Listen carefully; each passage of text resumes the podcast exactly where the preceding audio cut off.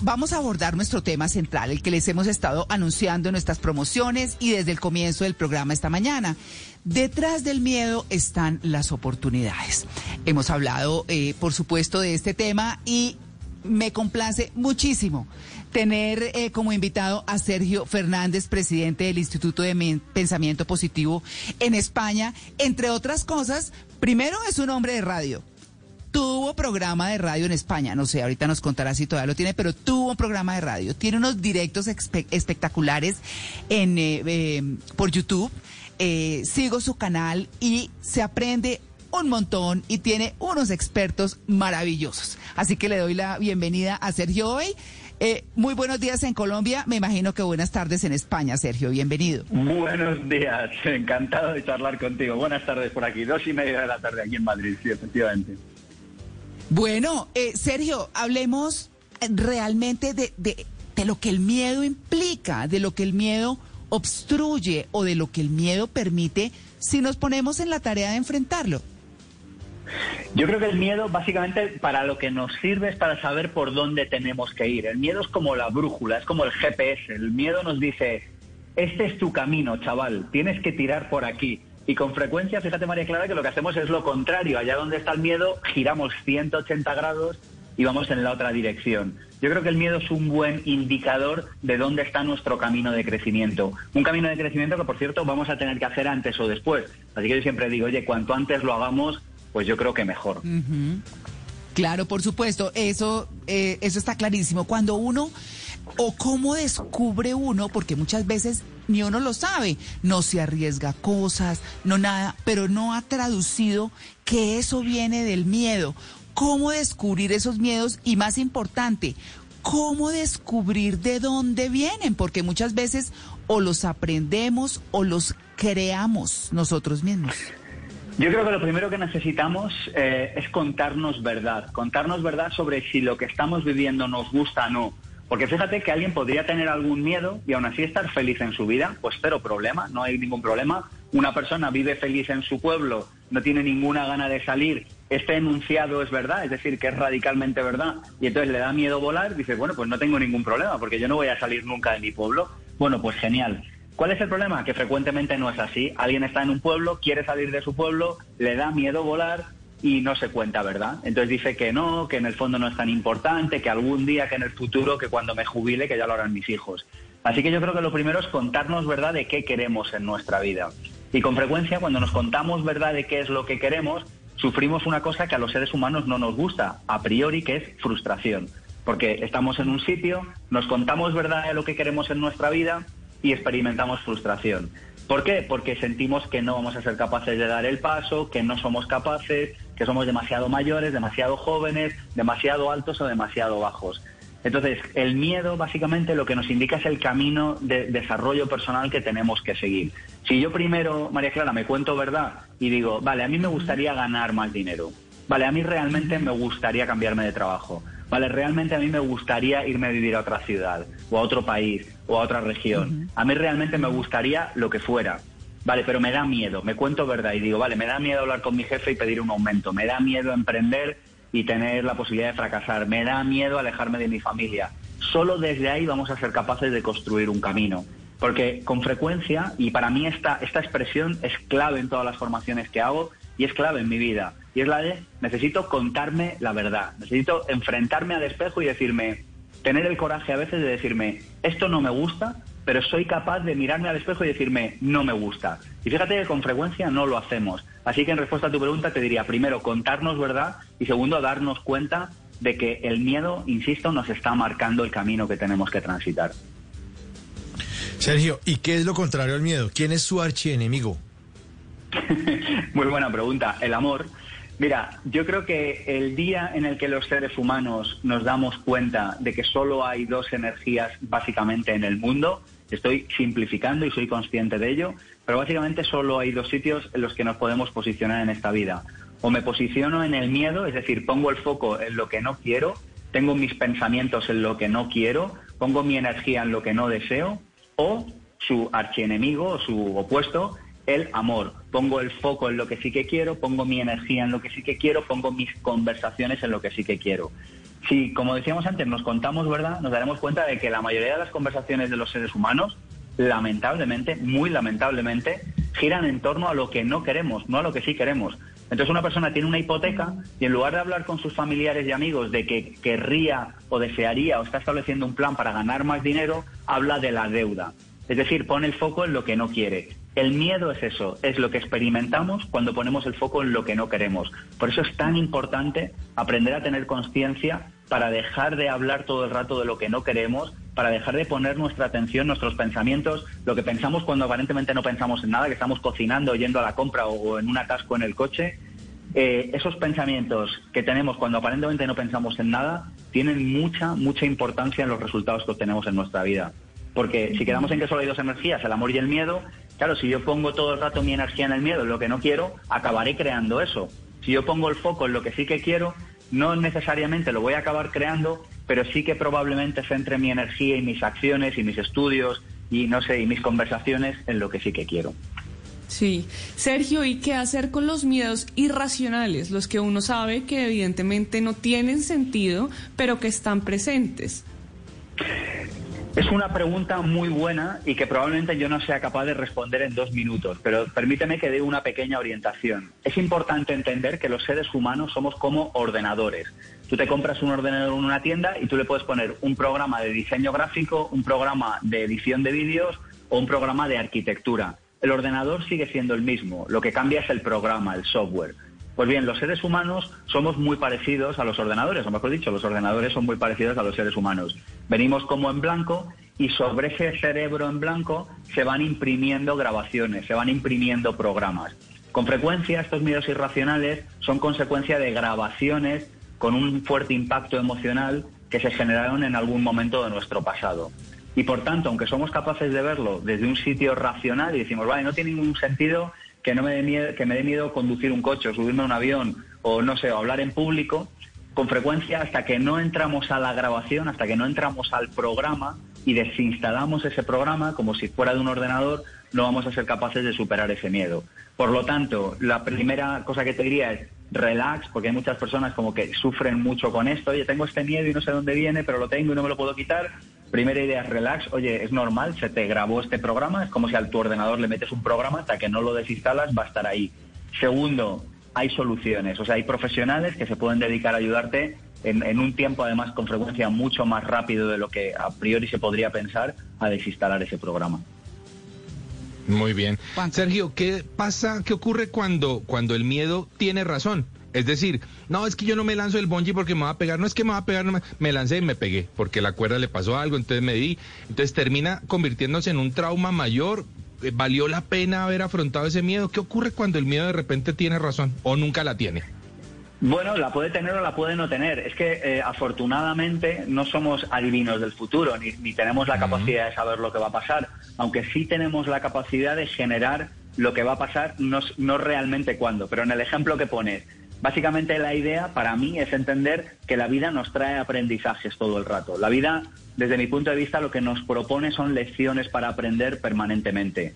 Y como ninguno de nosotros tiene la capacidad de saber lo que va a pasar en el futuro o no, desde mi punto de vista, lo único que nos queda es ser coherentes con lo que nosotros pensamos de verdad. Porque fíjate que si yo eh, tengo ese miedo y al final digo, bueno, no lo hago, entonces me quedaré, o sea, al final siempre hay que pagar un precio. O pago el precio de hacer lo que quiero o pago el precio de no hacer lo que quiero. Y al final siempre se paga un precio. Tú o pagas el precio de ser emprendedor o de no serlo. Pagas el precio de tomar tus decisiones en la vida o de no tomarlas pero el hecho de que las tomemos no significa que siempre vaya a salir bien. Eso es una visión que a veces está extendida y, desde mi punto de vista es una visión un poco pueril. Es que a veces las cuerdas se rompen, a veces los coches se estrellan, a veces las personas enfermamos, pero eso no significa que vayamos a dejar de vivir. Yo creo que hay que tomar riesgos razonables, riesgos medidos. Yo no, desde luego no soy un loco ni invito a que nadie lo sea pero es que la seguridad absoluta en la vida no existe. Bueno, alguien dijo, y probablemente con razón, que solo hay una cosa, solo hay dos cosas seguras en la vida, que son la muerte y los impuestos. Y, realmente con la espiritualidad y los paraísos fiscales ni siquiera estamos muy seguros de esto. Así que realmente lo único que nos queda es vivir y a veces se rompen las cuerdas y a veces no. Sí, Sergio, y los que somos padres, ¿cómo hacemos para no heredarle nuestros miedos a, a, los hijos? Porque a veces, si me da miedo salir a la calle, voy a evitar que mi hijo salga. Si me da miedo montarme en un avión, prefiero viajar con él en tren, pero le estoy heredando mis miedos. ¿Qué hago? Mira, es una buenísima pregunta. Desde mi punto de vista, aquellos temas que no hemos trabajado los pasamos a nuestros hijos. Pero bueno, digo desde mi punto de vista por ser educado. O sea, es una cosa tan evidente que aquello que uno no ha trabajado lo acaba pasando a los hijos, o dicho de otra manera, es tan evidente que nuestros padres nos acabaron pasando aquello que no se trabajaron. Así que fíjate que al final, para ser padre, como tantas otras cosas en la vida, en realidad lo único que necesitamos es no hacer nada y a la vez hacerlo todo. Como dice el sabio, eh, no hacer nada y no dejar nada por hacer. Básicamente la idea es que necesitamos trabajarnos a nosotros mismos y entender un par de cosas. La primera es que nuestros hijos no son nuestros, son de la vida y que si acaso, eh, y en una visión un poco poética o espiritual, nos han elegido para que les acompañemos los primeros años de, su vida. Pero es importante tomar conciencia. Yo creo que los hijos en ese sentido sirven para que antes de abrir la boca, para que antes de tomar una acción, para que antes de hacer algo nos preguntemos si realmente eso que estoy haciendo es por su bien o es fruto de un tema que yo no me he trabajado como padre. Y creo que, fíjate que cuando tenemos esta visión de, de conciencia, de estar permanente, conciencia significa estar presente, yo le llamo a veces como la, la metamirada, o sea, no estar solo mirando, sino estar mirando al que mira, es decir, estar mirándome a mí mirando, no sé si se entiende, o sea, es como, como estando muy consciente de lo que yo estoy haciendo y pensando. Y yo creo que en ese sentido los hijos son un gran regalo porque nos, nos regalan, si queremos aceptar el juego, por supuesto, nos regalan conciencia. Y creo que esa mirada lo cambia todo eventualmente tendrán que hacer su camino, eventualmente eh, se, se copiarán algo, pero yo creo que esa mirada de conciencia puede evitarles un montón de problemas. Sergio, ¿y en qué momento debemos aceptar el miedo eh, y decir, bueno, pues que me dé un poquito? ¿O en qué momento sí podría ser positivo el miedo? ¿Cuándo sirve? Sí. Es que sirve, siempre, o sea, porque fíjate que el, el, o sea, lo que, el gran secreto de los valientes es que tienen miedo. O sea, al final el miedo va a estar siempre ahí y, ni siquiera hay que enfadarse con él. A mí ni siquiera me parece un gran problema el tema del miedo. Básicamente, desde mi punto de vista, la visión del miedo es la siguiente. Oiga, este miedo me está, me, está reflejando un camino que yo tengo que hacer y que no había sido capaz de darme cuenta de él. Genial, acepto el reto y hago ese camino. Oye, este miedo no me está dando ningún camino, no me está proponiendo ninguna mejora de desarrollo personal ¿No me está ofreciendo nada? Ah, pues es un miedo sensato. Genial, pues le hago caso y fantástico. Porque claro, si de repente te subes con un amigo al coche y dice, oye, voy a poner el coche a 180 kilómetros por hora. Claro, si te entra miedo es normal porque está siendo el idiota. Entonces lo normal es que experimenten miedo y que le digas que no haga eso, ¿no? O sea, no se trata de, ah, no, es mi camino de desarrollo personal, tengo que vencer el miedo a las curvas a 180 por hora. No, no seas membrillo. O sea, es una mala idea subirse en un coche a 180 kilómetros por hora. Entonces yo creo que básicamente si no nos propone un reto, si no nos propone un camino de desarrollo personal, pues la otra idea es integrarlo y decir, bueno, está bien que el miedo esté aquí. También, o sea, básicamente el miedo también ha servido para que el ser humano llegue hasta aquí. Si no tuviéramos miedo, nos habríamos matado todos con tres años en una bicicleta y probablemente la raza no hubiera eh, experimentado lo que está experimentando y no habríamos llegado nunca mayores. Claro, eh, Sergio, el miedo tiene eh, dos composiciones en lo que en lo que hemos leído. Uno es el miedo físico, ese que nos hace salir corriendo frente a una amenaza física que hay. Y otro es ese miedo mental, que es el que más nos agobia. Y como el miedo tiene esa composición, muchas veces termina siendo mucho más fuerte eh, y mucho más persistente el miedo mental que tenemos. Yo comentaba en la columna que escribí hoy eh, cómo yo eh, tenía, lo sigo teniendo un poco, pero lo he ido superando, digamos. Y es ese miedo a estar sola en las grandes ciudades.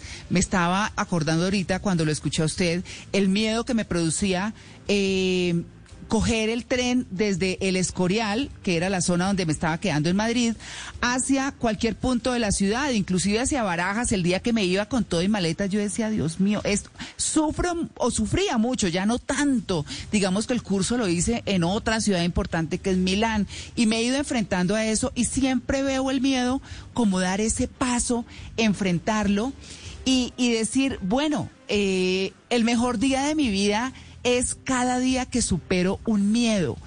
¿Cómo enfrentar esos miedos que en algunos casos nos permite la vida enfrentar y en otros nos toca buscar enfrentarlos.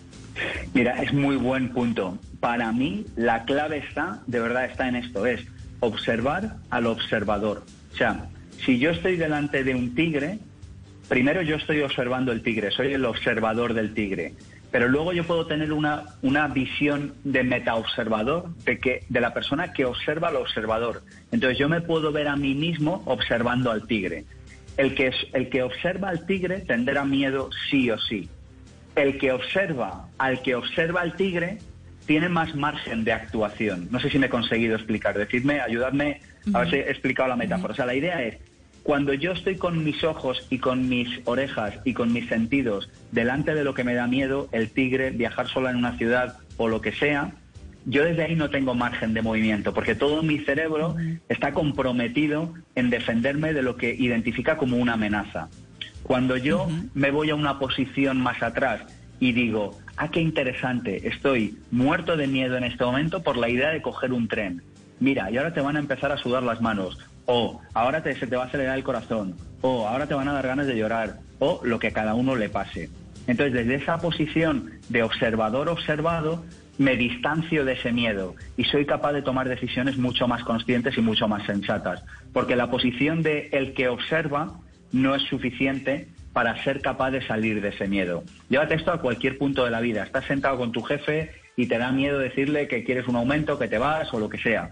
Desde ahí no tienes margen de reacción. Desde mirar hacia atrás, o sea, mirar como desde atrás y decir, ah, estoy sentado en la mesa, se me está acelerando el corazón. Cuando mi jefe me dice que sí o que no, me da miedo. Desde ahí tienes mucho más margen de actuación.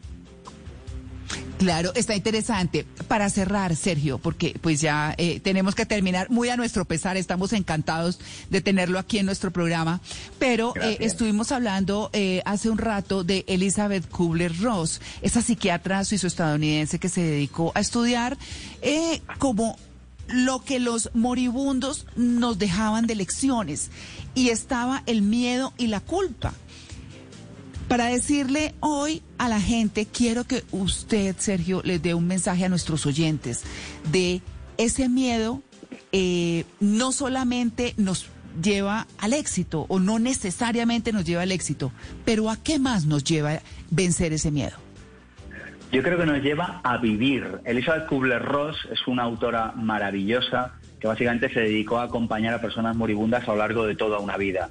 Y sus libros aprendemos muchas de las cosas que deberíamos recordar cada día en nuestra vida. Y básicamente son aquellas cosas que recordamos cuando tenemos la muerte de cerca, porque por alguna razón cuando visitamos los hospitales, los sanatorios, los cementerios, de alguna manera conectamos más con lo que es verdaderamente la vida. Yo creo que cuando vencemos esos miedos, a veces tenemos éxito, a veces no, a veces nos va bien, a veces nos va mal, pero en último término da igual, porque tenemos una cosa que es mucho más importante, que es el éxito antes del éxito. ¿Y qué es esto? Es el éxito de haber tomado la decisión que yo sabía que tenía que tomar, de haber tomado el camino que yo sabía que tenía que tomar.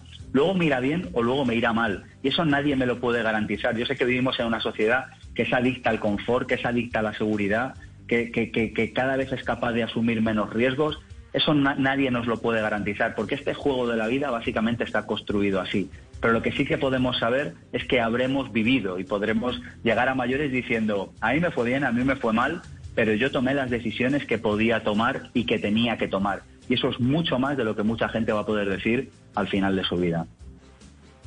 Sergio, ha sido un placer. Estoy muy feliz de tenerlo en el programa. De verdad que sí. porque lo sigo mucho. Eh, y esperamos que nos acepte una próxima invitación por allá en un, en un buen tiempo para que hablemos de otro de estos temas maravillosos que usted aborda con tanto profesionalismo. Muchas gracias. Pues eh, cuando queráis, eh, aquí quedo a vuestra disposición. Gracias por la invitación.